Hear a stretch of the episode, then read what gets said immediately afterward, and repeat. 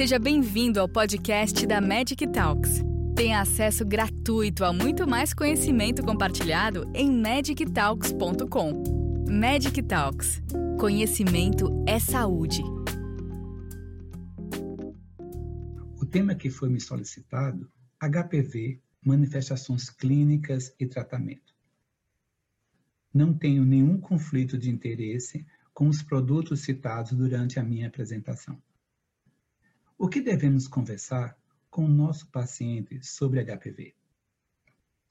Estima-se que 75% das pessoas sexualmente ativas foram expostas ao HPV em algum momento das suas vidas. Esse é um trabalho interessante da Laura Kutsk, epidemiologista, que nos informa e isso indica o quanto o HPV circula entre as pessoas. Recentemente, no Brasil, foi realizado um estudo epidemiológico sobre a prevalência nacional de HPV e que a prevalência do HPV no Brasil é em torno de 54%. Se alguém tiver interessado em saber a prevalência na sua região, é só entrar no site do Ministério e procurar, procurar esse estudo que chama-se POP Brasil, que foi coordenado pela Eliana. Muito bem. E o que é o HPV? O HPV é um vírus, um pequeno vírus, da família Papillomaviridis, que mede cerca de 50 a 55 nanômetros de diâmetro, possui um capsídeo com 72 capsômeros, no qual está envolvido, está dentro desse, desse capsídeo o DNA dupla, dupla, dupla fita, em que a proteína em maior proporção é L1 e menor proporção é L2. Existem as partículas aqui mostrando na microscopia eletrônica a partícula do vírus e aqui o genoma viral. Ele é um vírus que tem uma afinidade por epitélio, por isso que ele é chamado um vírus epiteliotrópico. Nós classificamos o vírus em baixo risco para transformação do tipo do HPV em câncer. É, desculpa, na realidade é assim, classificamos o HPV em baixo risco aquele que tem a capacidade de transformar o epitélio em tumores e alto risco para aquela capacidade desse vírus de transformar o epitélio em câncer. Então, os de baixo risco mais frequente é o 6 e o 11, e os de alto risco, 16 e 18.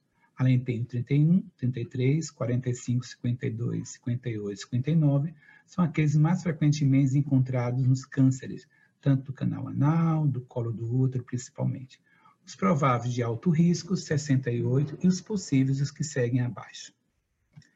E como é que acontece a infecção por HPV? Este é um modelo simplório, né? Para que a, infecção produtiva ocorra, a necessidade do vírus utilizar a maquinaria celular. Então, este vírus, para entrar, ele precisa alcançar a célula da camada basal, que são os queratinócitos. Chegando lá, essas células que estão infectadas da camada basal, esse, elas se dividirão e se espalharão, tanto lateralmente como superiormente suprabasal, fazendo com que ative os genes, a produção desses genes virais na produção de proteínas precoce, né, 1 E2, E5, assim por diante, como as proteínas tardias, levando à replicação viral. Este é um modelo simples da infecção do HPV, no qual foi introduzido né, por microabrasão ou por, um, por uma, um contato mais íntimo. E esse vírus, cerca de aproximadamente 40 tipos que infectam a região genital, ele tem duas possibilidades de estar dentro da célula. Ele pode estar numa forma episomal, que são os vírus de baixo risco, no qual vai levar as células do epitélio né, para lesões de baixo grau e as verrugas anogenitais. Já os HPVs de alto risco, o DNA viral é integrado na célula do genoma do hospedeiro, causando lesões, podendo causar lesões né, de alto grau ou carcinoma invasivo. Então, essas são duas formas no qual esses vírus poderão induzir as lesões, tanto de baixo grau e as verrugas, como as lesões de alto grau e o carcinoma invasivo. Muito bem, e como é que ocorre essa transmissão? pelo contato entre pele e mucosa, ou mucosa com mucosa, por exemplo, o contato com, com as unhas, né? Um, a pessoa costa uma região que tenha o vírus e pode ser autoinocular, carreando né, células infectadas pelo vírus nas suas unhas. Também pelo contato durante a atividade sexual, que é o mais frequente a forma de transmissão, por todas as práticas como sexo vaginal, sexo anal, sexo oral, ou tribadismo, que é a relação, né, o, o contato vulva com vulva. Pela passagem do, do, bebê pelo canal do parto, evento raro, graças a Deus, né? E pelo contato com as superfícies contaminadas e instrumentos, que é um evento raro. Há poucos estudos relacionados à história natural da infecção pelo HPV em homens e mulheres. Se a pessoa tem uma infecção, tanto homem como mulher, a infecção por HPV, quanto tempo realmente a pessoa fica com esse vírus e quanto tempo realmente é, ela consegue eliminar? Vocês observarem aqui um estudo de segmento, ao longo do tempo observou-se que as faixas etárias, tanto os homens como as mulheres, a maioria da infecção pelo HPV desaparece em torno de um ano. Muito bem. E quais as doenças que o HPV pode causar? Pode causar o câncer do colo do útero, em torno de 99,7%, quase 100%, vulva, vagina e pênis em torno de 30% a 50%, os cânceres anais em torno de 80% a 85%, orofaringe 20%, laringe, trato respiratório e digestivo em torno de 10%. E o condiloma, mais de 90%. As manifestações clínicas do HPV, a grande maioria, a infecção está lá, presente, mas não desenvolve nenhuma lesão, nenhuma clínica para isso. Quando tem a presença clínica, a grande maioria pode se apresentar como as verrugas anogenitais. Essas verrugas elas podem ser únicas ou múltiplas, múltiplas em cerca de 15, tamanhos variados, que varia de 1 a 10 milímetros. Elas podem ser papulomatosas, podem ser hiperpigmentadas, elas podem ser mole, mole, queratinizadas ou não, e sempre em local de atrito, onde ocorreu o trauma, né, onde ocorreu aquela microlesão, aquela solução de continuidade da pele, ou semimucosa. Aqui mostrando alguns exemplos, Aqui em pacientes vivendo com HIV/AIDS, observe que as lesões são mais extensas, podem estar acompanhadas de secreção purulenta. Este é um paciente que eu não esqueço, porque ele é de transmissão vertical, teve uma única relação desprotegida, adquiriu o vírus do HPV, demorou em consulta, ele veio com essa lesão extensa, ocupando toda a glande, envolvendo suco, balão prepulcial, com infecção secundária.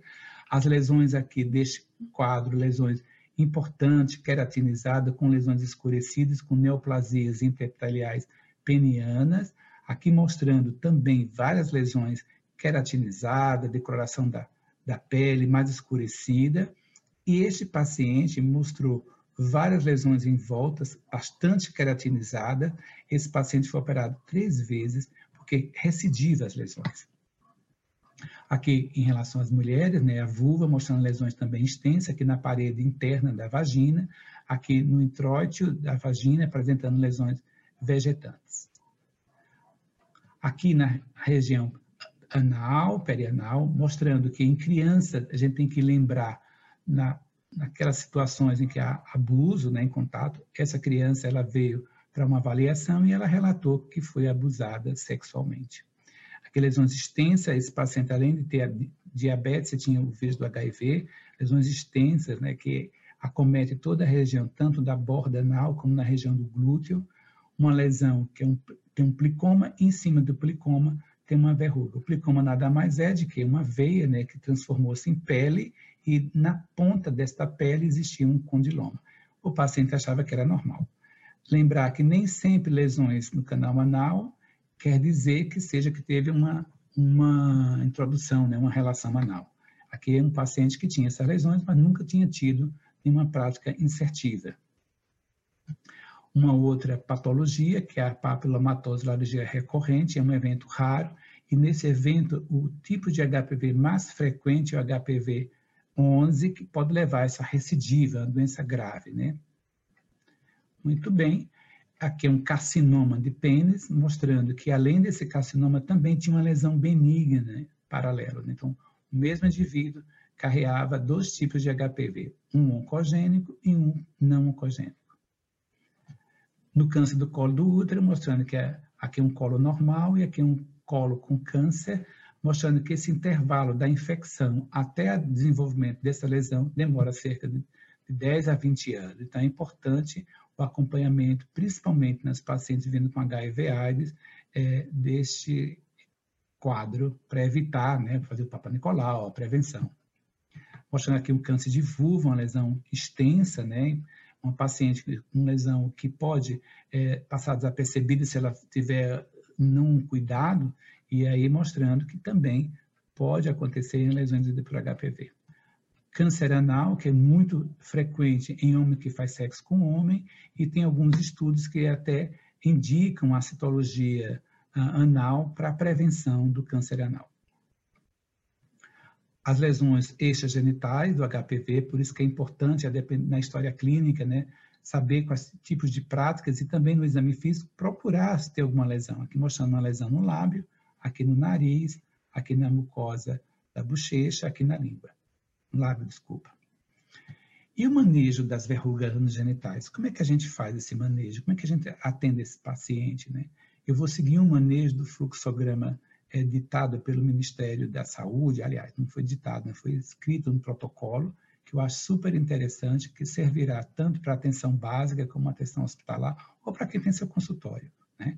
Então, inicialmente, a gente tem que saber se realmente o paciente tem alguma verruga anogenital, sugestiva de HPV, por isso que é muito importante fazer uma história clínica, né, uma anamnese e um exame físico bem detalhado, e o paciente chega angustiado, às vezes chateado, revoltado, sentindo que tá, que foi traído, foi traída, e aí é importante acalmar,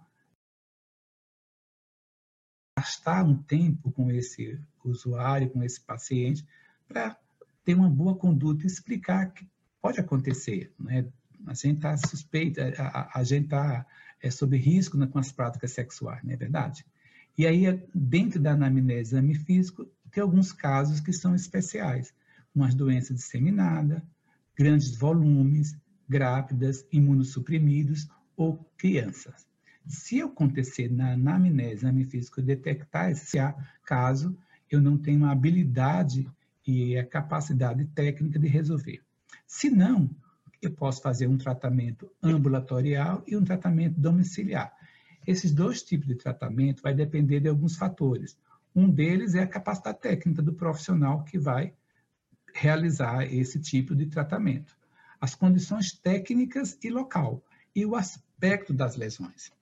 Então, eu posso utilizar o ATA, a 80 a 90% de concentração, a podofilina em torno de 10 a 20%, eletrocauterização, incisão cirúrgica e a crioterapia. Também posso fazer, indicar um tratamento domiciliar com um creme, no caso, imiquimoda 5%, e a podoflotoxina, que no Brasil não existe mais, mas em outros países existe em gel em solução. Se eu feito esse tratamento, tanto ambulatorial, aliás, tanto domiciliar, desculpa, e aparecimento de novas lesões ou lesões não melhora, isso eu vou ter que mudar a minha terapia e fazer um segmento. Se não, eu vou orientar e realizar o segmento. Então, este é um fluxograma que se encontra no Ministério da Saúde, que eu acho super interessante que a gente pode utilizar no dia a dia. Então, vamos lá, o Imikimude. Como é que eu faço isso? É um creme que eu utilizo fazendo, coloca um, uma, uma pouca quantidade, faço uma fricção na lesão, deixe em contato por cerca de 6 a 8 horas. O ideal é que se faça isso à noite, porque aplique o creme e no dia seguinte lava.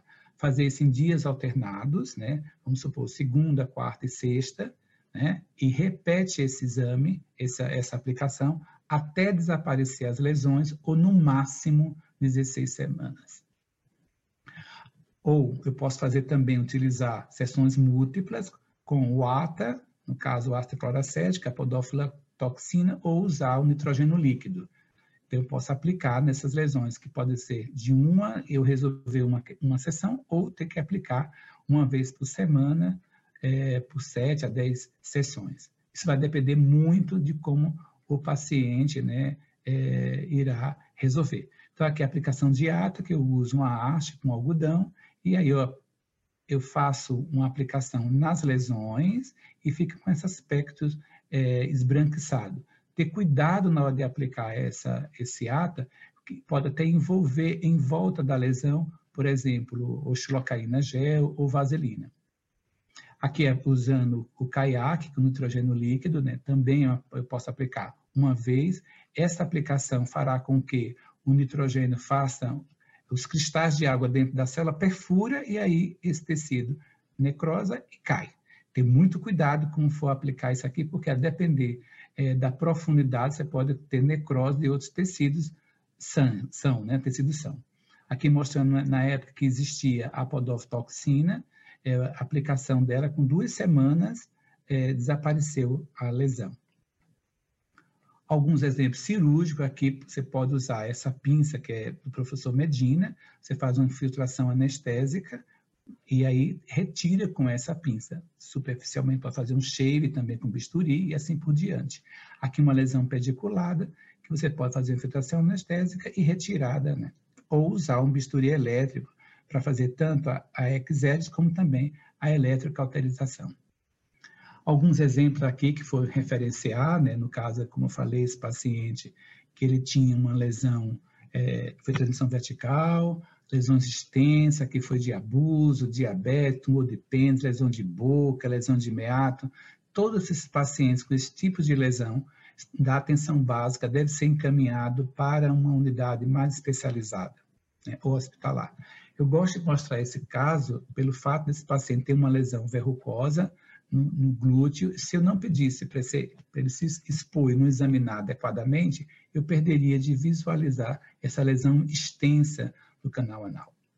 Aqui mostrando um paciente que veio de Brasília, recentemente aqui no Centro de Referência e Treinamento DSTA, do qual trabalho, para uma avaliação dessa lesão extensa de condiloma. Paciente vendo com AIDS, vendo HIV AIDS, um CD4 baixo, né? Observa uma lesão vegetante importante, macerada, um odor fétido, sangramento, lesões extensas, lesões é, enegrecidas, né, queratinizada.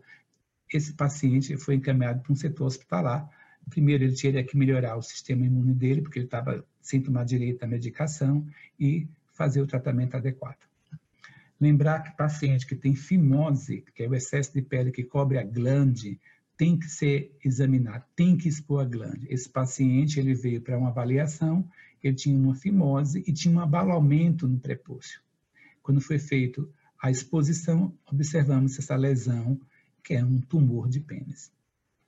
Aqui mostrando alguns exemplos de tratamentos que foram realizados, né? Aqui um paciente que é acompanhado de HPV também tinha herpes e foi feita a postectomia resolvendo tanto o problema do condiloma como também da lesão herpética. O paciente com aquela lesão extensa que foi retirada, meato, feito uma meatoplastia, um paciente que além de tinha esse condiloma, ele também tinha um anel prepucial. Então, do momento, tanto resolveu o condiloma, como a retirada do excesso por meio de uma postectomia. É muito comum o paciente, quando tem uma IST, às vezes fica preocupado porque tem uma, esse tipo de lesão.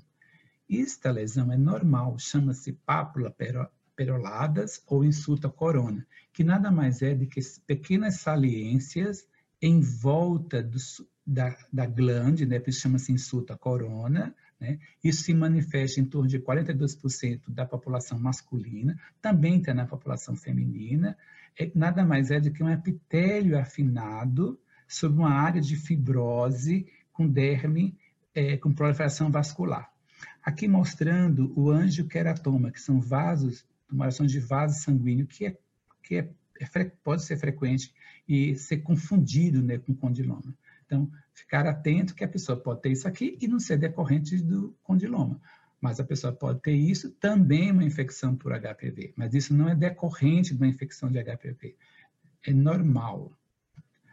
Lembrar que, às vezes, esse tipo de olhar né, com o paciente achando que é uma doença, né? No caso, esse paciente, o, pessoal, o, o profissional que o atendeu achava que a insulta corona era uma lesão ele passou ata a 90% em todo o genital.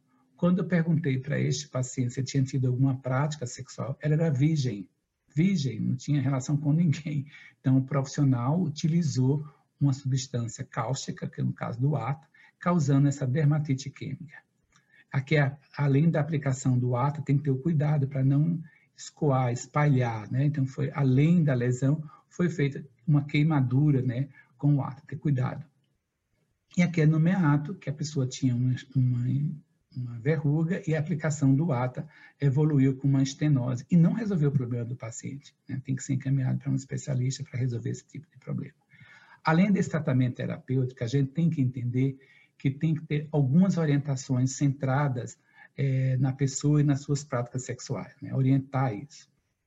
Lembrar que contribuir para que a pessoa ela reconheça e minimize seu próprio risco de infecção por um IST, oferecer testagem para HIV, sífilis, hepatite B e C, oferecer a vacinação para hepatite A, hepatite B e para HPV quando indicado, informar sobre a possibilidade de realizar prevenção combinada né, com IST, HIV e hepatites virais, tratar, acompanhar e orientar a pessoa e suas parcerias e notificar o caso quando indicado. Lembrar que o manejo das parcerias não é necessário para que o manejo das verrugas genitais, mas é um momento muito importante para investigar outras STs e uma oportunidade excelente para prevenção. E não há testes de DNA, não há, aliás, não é que não há. Os testes de DNA não são recomendados para diagnosticar infecção em parcerias sexuais. Eu vou falar um pouco do que é a vacina contra HPV. Né? Então, o que é a vacina do HPV? a vacina do HPV é formada por uma partícula semelhante a vírus, no qual a proteína é, que é deste, desta vacina é a proteína de L1. Então, não há a proteína de L2 e também não há a presença do DNA, do DNA viral do HPV. Lembrar que o DNA, aqui é um exemplo, né, mostrando o que é a partícula viral, como é que é, e como é que é a vacina. A vacina nada mais é do que um conjunto de proteínas semelhante ao vírus de L1. No Brasil, existe três tipos de vacina, a quadrivalente, a nonavalente e a bivalente. A quadrivalente é para quatro tipos de vírus, que é o 6 e o 11, que é o vírus não oncogênicos, que, é que são os causadores das verrugas anogenitais, o 16 e o 18, que são os causadores das neoplasias, né, tanto cervical, anal, é, vulvar, e a nona e assim por diante. E a nona valente, além desses quatro, mais 31, 33, 45, 52, 58, são vírus é, oncogênicos.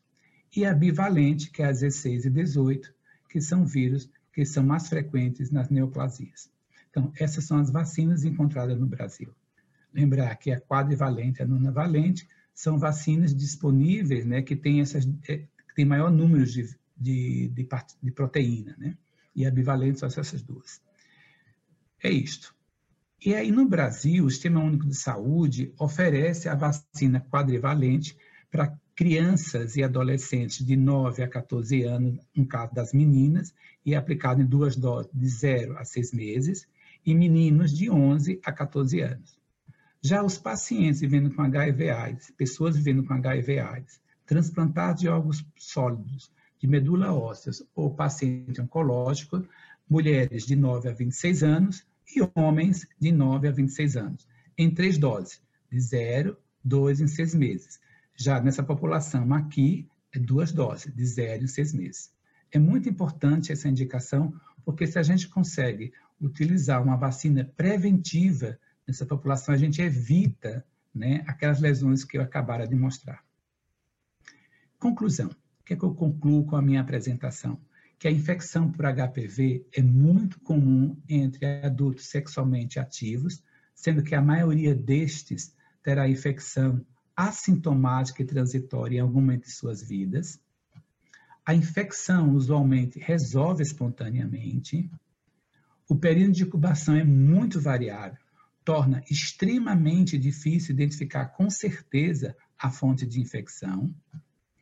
O risco de transmissão da mãe para o filho é estimado 1 para 400 mães com verruga genital externa na época do parto há tratamento para lesões induzidas pelo HPV e não há tratamento específico para o vírus.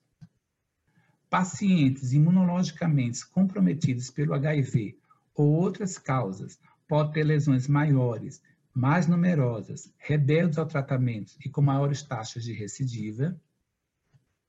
O carcinoma escamoso são mais comuns nessa população, portanto, as lesões devem ser biopsiadas. As mulheres continuam realizando regularmente o rastreamento do câncer do colo do útero, mesmo após a vacinação, e se ela for HIV positivo, mais ainda. Alguns especialistas indicam a citologia anal em homem que faz sexo com homem, mas não é um consenso na literatura mundial. Não são recomendados testes para o diagnóstico de HPV nas parcerias sexuais e não são recomendados também as sorologias para o HPV, isso são indicados em pesquisas. Há como prevenir com a vacina contra HPV. E aqui é mostrando, para quem tiver interesse de ter esse protocolo clínico e diretriz terapêutica para atenção integral às pessoas com infecção sexualmente transmissível, é só acessar esse site que, que há um compêndio, né, umas, umas informações que estão super interessantes para quem quer atender pessoas com IST. Obrigada por nos acompanhar até aqui. Gostou desse conteúdo? Compartilhe com seus colegas e continue em contato com a gente acessando magictalks.com e em nossas redes sociais para ter acesso a muito mais conteúdos como este. Nos vemos no próximo podcast da Magic Talks.